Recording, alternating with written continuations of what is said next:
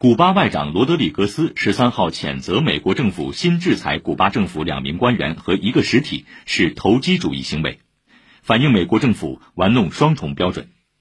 美国政府当天再次以古巴政府在七月十一号发生的反政府游行活动中镇压民众为由，宣布制裁古巴内政部两名官员和古巴革命武装力量部下属一支部队。